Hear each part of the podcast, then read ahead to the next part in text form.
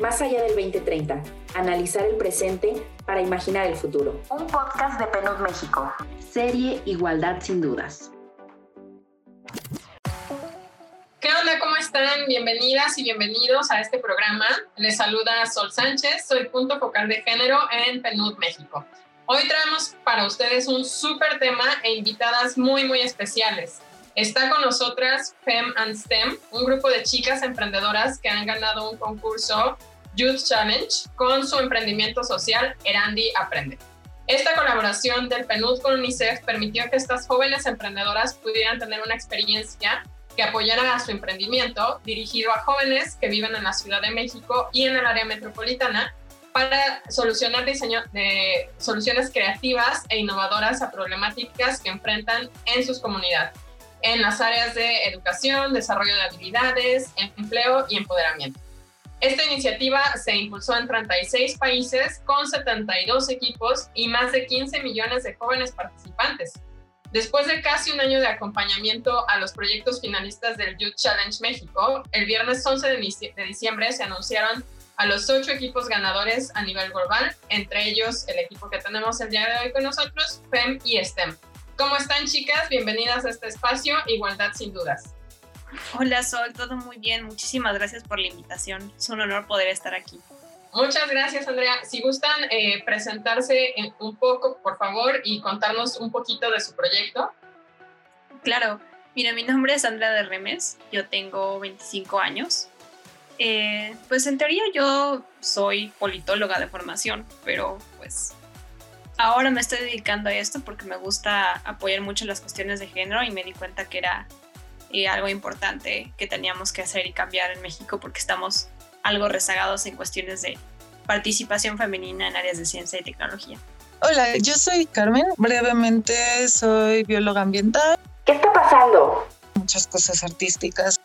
Muchas gracias, Andrea. Justo eh, con esto que nos comentas nos llevas un poco a nuestra siguiente pregunta.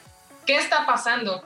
Vemos que existen mujeres en las carreras profesionales u oficios relacionados con las tecnologías de información eh, y con las ciencias exactas y vemos muy poco impacto con ellas y también a nivel desarrollo.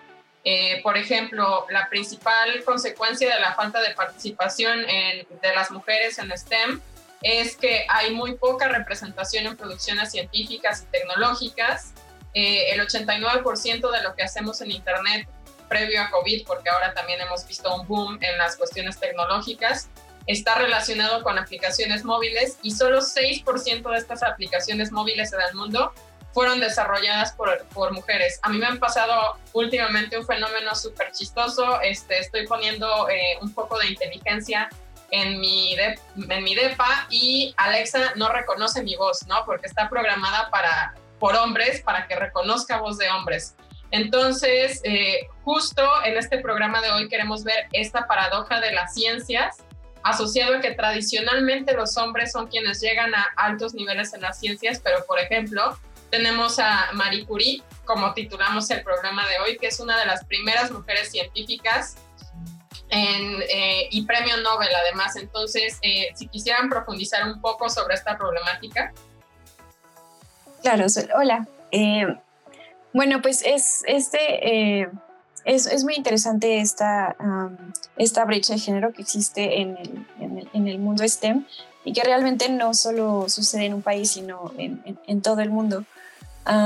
y ya, ya desde hace un tiempo se ha estado como estudiando cuáles son las causas y también sobre todo qué podemos hacer para reducirla.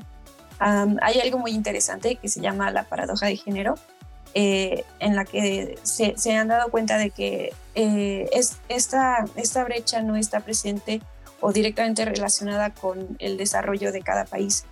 Eh, podría creerse que los países más desarrollados o con menos desigualdad de género, tendrían más participación de las mujeres en esas áreas, pero no es así. También en esos países existe una participación menor de las mujeres que de los hombres en, estas áreas.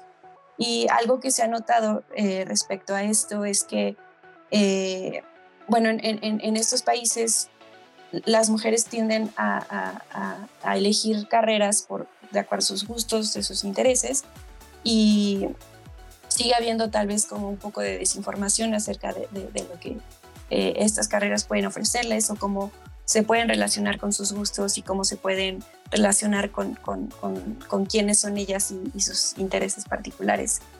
Eh, por, otra parte, también se, ha observado que, que el, aumentar la participación de las mujeres no solo pues es una cuestión que, que, que mejoraría su vida y que se tiene que hacer eh, em, por, por, tener una sociedad más inclusiva, sino que también mejora vía eh, la cuestión económica y que eh, el PIB se, se, incrementaría en, en, todos los casos, en, en, todo el mundo, si, si se tiene una mayor equidad de género y se, se fomenta la participación de, de las mujeres en estas áreas. Em, entonces, eh, bueno, podemos ver que, los, principales problemas siguen siendo eh, tanto prejuicios como el que las mujeres tal vez no vean eh, como cuál es la relación entre, entre los sistemas STEM y, lo que a ellas les interesa o lo que sea, sea, sea, se ha acostumbrado que ellas se, se, interesen en. Y pues bueno, eso es eh, lo que hemos eh, encontrado en nuestra investigación al formar nuestro emprendimiento.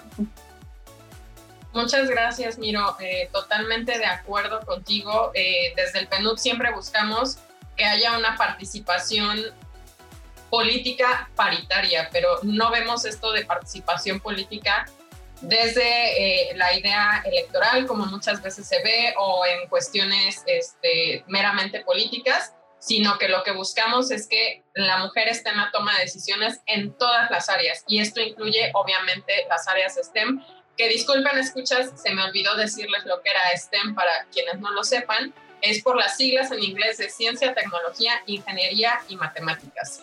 Mira, me di cuenta.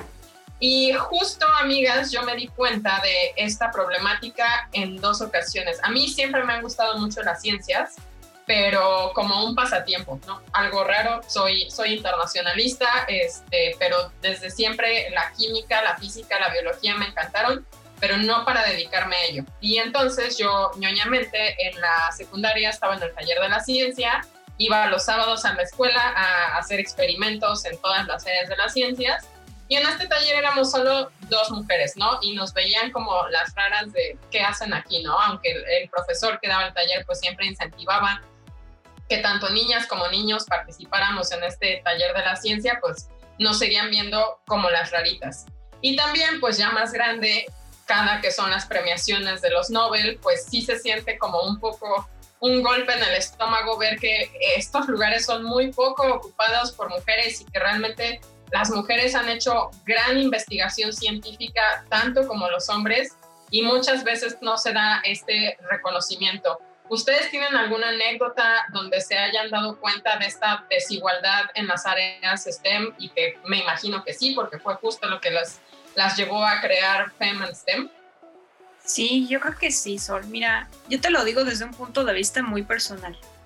Yo que también estudié ciencias sociales, dije, ¿en qué punto perdí el interés por la ciencia?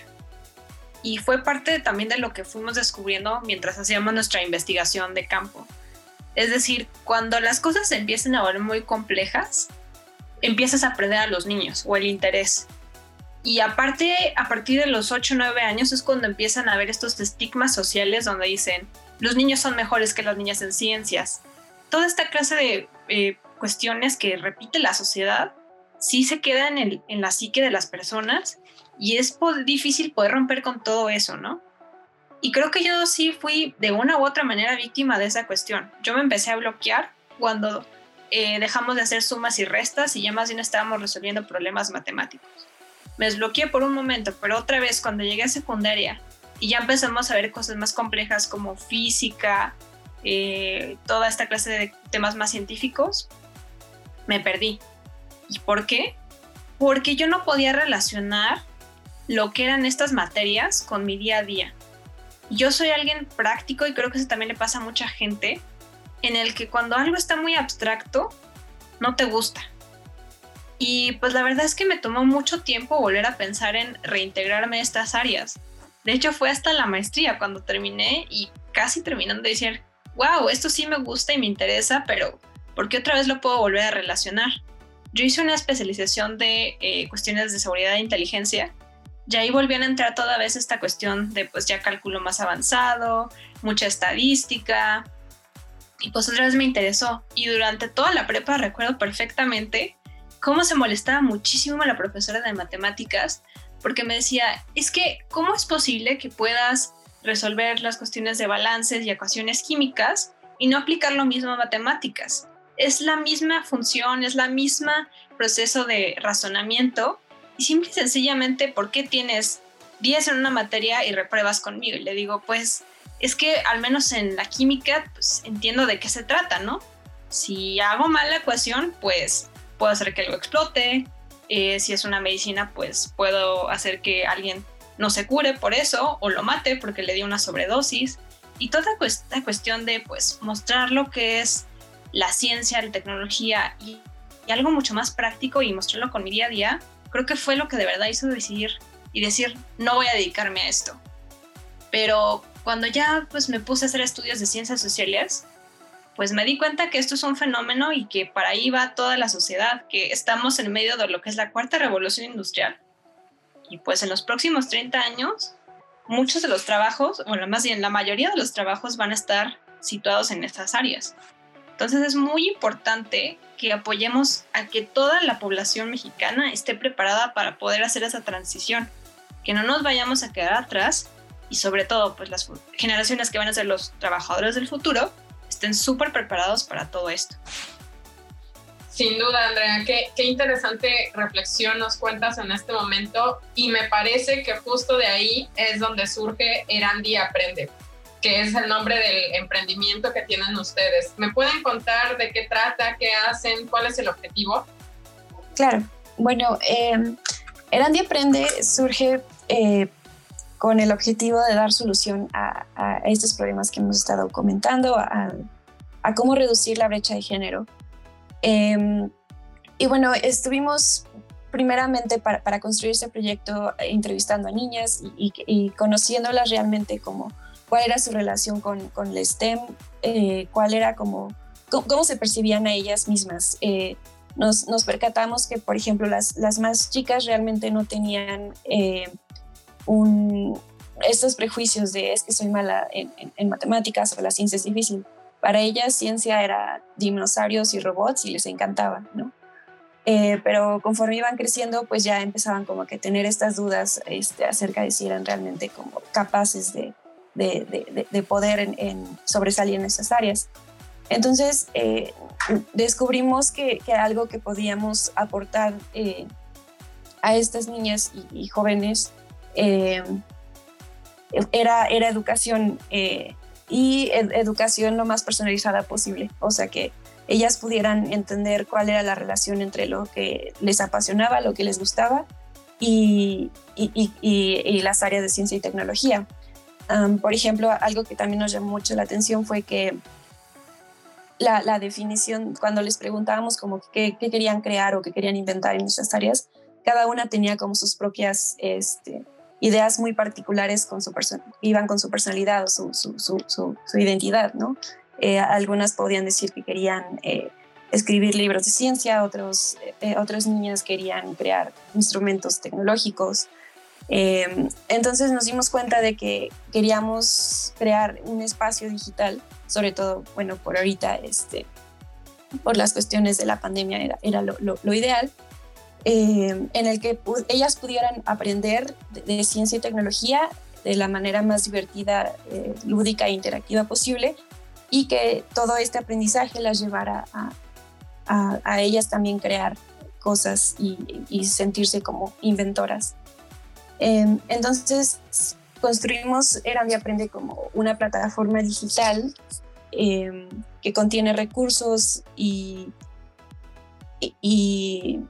Em, es decir, perdón, cursos educativos para, para que las niñas puedan em, sentirse parte de este mundo. Tratamos de darles las experiencias inmersivas eh, para que ellas sientan como que ya son parte del mundo STEM, ¿no? Y que no, que no lo duden. Em, y bueno, en, un futuro queremos que esta plataforma sea una plataforma inteligente y que se vaya adaptando a, cada usuario, eh, porque creemos que, la manera de, de que cada, cada, niña eh, descubra el STEM sea a partir de, de, sus intereses y de, de, cuáles son las mejores maneras de, aprender. Em, en, la plataforma tenemos, tenemos recursos eh, disponibles gratuitos que, que se, se, pueden, que cualquier persona puede, puede descargar y puede ver. Tenemos, eh, por ejemplo, una guía de campo que, en el que invitamos a, las niñas este, a, explorar sus alrededores y a registrar este, sus, sus, hallazgos. y tenemos también como otros proyectos eh, tutoriales eh, y, material que nos han compartido algunos de nuestros aliados. Por otra parte, también tenemos contenido de paga, eh, que comenzamos con un curso piloto que se llama La aventura científica de Randy y, y este curso ya contiene mucho más volumen, son seis módulos en el que quisimos darles como un, un, recorrido de varios temas de ciencia. Una, bueno, una introducción sobre todo para que ellas como que vayan comprendiendo más eh, varios conceptos eh, de, temas de física, de química, de, matemáticas, que quizá no son lo que inmediatamente están viendo en la escuela, pero que pueden relacionarlo con, actividades que ya conocen y, pueden como empezar a explorar un poco más sobre, sobre estos temas.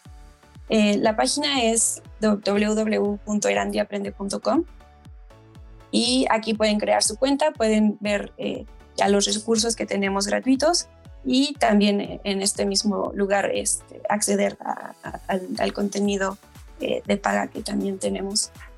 Y bueno, el objetivo de, este contenido y que tenga un costo es lograr que sea lo más personalizable posible y que también podamos como ofrecerles eh, sesiones en vivo, eh, ciertos cursos. Tenemos, eh, por ejemplo, hemos dado cursos de, programación en Scratch, un curso de, cuidado ambiental y un, como un pequeño panel en el que podían como conocer a otras mujeres en STEM y, y aprender de estas áreas a través de su experiencia.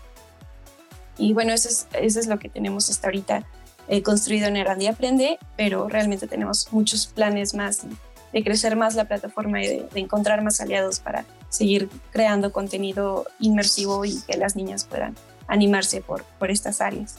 Miros, muchísimas gracias por compartirnos Serandi Aprende. Eh, las invito, chicas que nos escuchan, jóvenes o que tengan hijas, eh, vayan a la página, vean sus contenidos para justo incentivar que muchas más mujeres de las nuevas generaciones se interesen en áreas STEM, profundicen en carreras STEM y en unos años tengamos grandes y maravillosas científicas. Manos a la obra. Entonces, pongamos manos a la obra. ¿Cómo comenzamos a generar proyectos de emprendimiento social con perspectiva de género? ¿Y por qué consideran ustedes que es importante esta visión al momento de emprender? Pues realmente todo empieza al notar que hay una gran brecha de género en, en, estos campos, o bueno, en cualquier campo que sea de nuestro interés. Observar realmente cuál, cuál es el problema y en este caso que es que no muchas mujeres se interesan lo suficiente en carreras como para seguir el camino que buscan y otras que también siguieron el camino pero de todos modos sintieron algún tipo de discriminación al estar en la carrera y al observar estos, estos problemas, al observar realmente cómo se sienten, tenemos que crear algo que sea personalizado. Siempre al momento de diseñar es necesario crear un perfil ideal. ¿Quién sería nuestro cliente ideal? ¿Quién sería nuestro usuario ideal? Si no lo hacemos tan específico, a veces nos queremos ir a que todo el mundo quiera hacer esto, todo el mundo va a poder dar lo mejor de sí y aunque es verdad, tenemos que hacerlo mucho más específico para que no nos descarrilemos tanto y no nos vayamos hacia cosas mucho más amplias que no resuelvan los problemas que estamos intentando solucionar en el momento.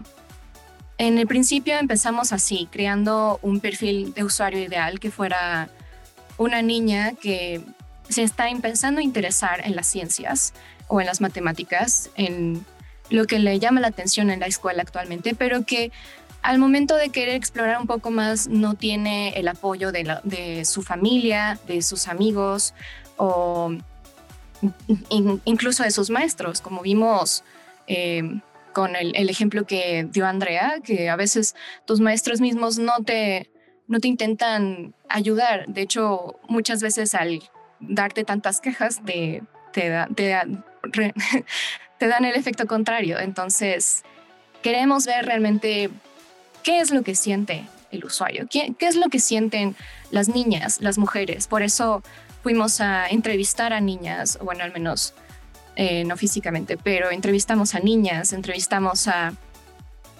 mujeres que, eh, este, que hicieron de STEM su carrera, que hicieron de esto su trabajo. Y quisimos ver exactamente cómo estuvieron sintiéndose. Si no nos damos cuenta de lo que está pasando en STEM, en, en las con las mujeres, entonces es muy difícil que querramos diseñar algo para ellas. Necesitamos comprender exactamente cuál es nuestro usuario, si no, no podemos crear tanto para, para el, mismo usuario.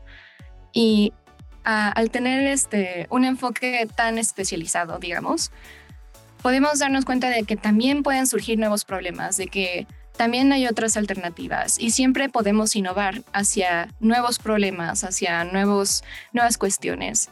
Pero sobre todo queremos que queremos concientizar que realmente hay un problema en, en, cuanto al género en este tipo de, de carreras. Si, si no nos hubiéramos enfocado en algo relacionado a las mujeres, sería un poco más difícil querer emprender en nuestro caso, porque al fin, a fin de cuentas, esto incluso surgió pues de, de problemas que personalmente nos habían tocado y que habíamos visto poco a poco generarse.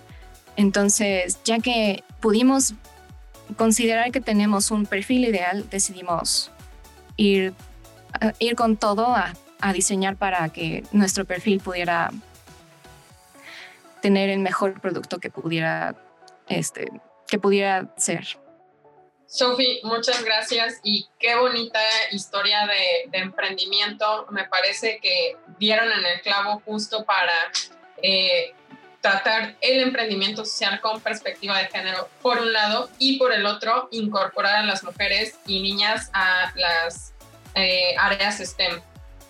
No más dudas. Entonces, chicas, ahora sí, para no tener más dudas, cuéntenme de manera muy breve y muy clara para nuestra audiencia cómo definirían el emprendimiento social con perspectiva de género. en el emprendimiento con perspectiva de género creo que puede ser cualquier tipo de emprendimiento, siempre y cuando tenga en mente este, digamos, igualar el terreno para este, las personas, eh, para todos los géneros, ¿no? Porque también este, tenemos que considerar no solo hombres y mujeres, el género no es algo binario. Entonces, em, en nuestro caso, el emprendimiento con perspectiva de género es lo que se llama una discriminación positiva, en la cual tomamos más en cuenta a las mujeres que a los hombres para que ellas puedan sentirse integradas. Ah, pero puede verse bajo muchísimas formas el emprendimiento con perspectiva de género. Ah, se puede ver, eh, pues con el simple hecho, no sé, de ir a un restaurante, imaginemos que es un restaurante con causa social. Entonces se va a un restaurante y las personas ahí no, no sé, son puras mujeres o personas transgénero y no se discrimina a las personas, eso también puede ser. Entonces, hay muchas caras y el punto de los emprendimientos de este tipo es ese, que se tome en cuenta a todos los géneros y que se intente igualar un poco el terreno. Perfecto, Carmen. Eh, yo lo enfocaría un poco más eh, en lugar de discriminación positiva, a una acción afirmativa porque así nos dicen los estándares internacionales que es como más fácil meter el concepto, pero tienes toda la razón. ¿Y qué nos recomendarían a las mujeres que quisieran hacer este tipo de proyectos? ¿Por dónde pueden empezar? Pues cualquier persona que quiere hacer algo de género es igual, eh, pensar y volver a plantearse cuál es el problema, quiénes son todas las personas involucradas y ver también cómo ese problema los afecta directamente. Porque muchas veces el problema de las cuestiones de género es que la gente cree que las únicas afectadas son las mujeres. Y bueno, son las principales afectadas, pero la cuestión es que si uno no educa también a los hombres, aquellos tienen un rol muy importante eh, que jugar en toda esta cuestión de ciclos y de representación y de entender cómo se tienen que tratar entre unos y otros, pues nunca se va a poder eh, pues avanzar en términos de género, ¿no? Entonces a las mujeres que quieren emprender o hacer un tipo de proyectos de este estilo, tienen que estar muy convencidas, tienen que saber eh, a quién tienen que contactar, cómo se van a ver directamente afectadas ellas y sus entornos por el mismo. Y pues también invitar a que otras mujeres se unan, que entender que pues esto es una lucha conjunta, y tanto mujeres como hombres. Pero pues como dije antes, al ser las principales afectadas, pues tenemos que tomar la iniciativa y lograr que otros se convenzcan que también están involucrados en todo este proceso. Totalmente, Andrea. Y es algo que hemos repetido y repetido en todas nuestras emisiones de igualdad, sin dudas. La igualdad de género no nos beneficia únicamente a las mujeres, beneficia también a los hombres y es por ello que debemos colaborar para alcanzarla, porque de otra forma, si únicamente el 50% de la población, las mujeres, somos quienes estamos pidiendo que se consiga la igualdad, pues no lo vamos a lograr. Eh, qué interesante todo lo que nos han compartido, eh, el, el, papel de las mujeres en las STEM, el emprendimiento social es fundamental justo para alcanzar esta igualdad y es un medio magnífico para empoderar a las mujeres y darle los medios para que crezcan y para que se, se inserten en la sociedad y se inserten en la actividad económica. Este, nuestros escuchas, si nos quieren compartir sus comentarios sobre esta iniciativa, sobre si ustedes están o no en las STEM, les gustan las mates, etcétera, eh, pueden usar el hashtag igualdad sin dudas. Reflexión para llevar. Eh, chicas de FEM and STEM, ¿algo más que quieran compartir a nuestra audiencia para que las encuentre, las apoye o pueda difundir su proyecto? Yo lo que le diría a la audiencia es que eh, pues todas podemos al final, eh, todas podemos hacer lo que queramos. Este, por ejemplo, les voy a compartir como un pequeño, este, algo de mí es que yo tengo una enfermedad crónica, degenerativa y autoinmune. Entonces, yo me enfermo muchísimo y me pongo muy mal y tiendo a como las discapacidades muy fuertemente motrices. Y aún así, pues yo ya estoy terminando mi carrera, estoy con estas mujeres maravillosas que me ayudan a hacer mejor las cosas y a tener un proyecto tan impresionantemente bello como este. Y, pues es eso, lo único es que todas, sin importar qué, podemos, eh, pero tenemos que encontrar nuestras redes de seguridad, ¿no? En este caso para mí son mis amigas y mi familia que son súper maravillosas y, y si somos mujeres que quieren hacer ciencia y la familia no nos apoya o algo así, pues buscamos personas que sí nos apoyen, que nos den como seguridad para seguir adelante, ¿no? Entonces, pues sí, eso es lo que les compartiría, eh, de que todas siempre podemos y podemos todo. Nos pueden buscar en erandiaprende.com y en fam.stem, eh, creo que es en Instagram y también en Facebook Fam STEM. Y pues muchas gracias por todo. Carmen, muchísimas gracias por compartir esta experiencia personal, porque tú además de ser mujer te enfrentas con muchas otras intersecciones este, y entonces creo que también tu experiencia justo para ir avanzando con estas intersecciones es fundamental para el éxito de un proyecto como Arandi Aprende y de una eh, organización como FAMSTEM. Eh, muchísimas gracias a toda la audiencia que nos estuvo escuchando en este programa y gracias especiales a Andrea, Sophie, Carmen y Miros del equipo de FAM and STEM. Eh, fue súper agradable tenerlas aquí con nosotras y conocer esta gran iniciativa. Compártanos en redes sociales con el hashtag Igualdad sin duda sus reflexiones y comentarios. Soy Sol Sánchez, hasta la próxima. Más allá del 2030, analizar el presente para imaginar el futuro. Un podcast de PNUD México.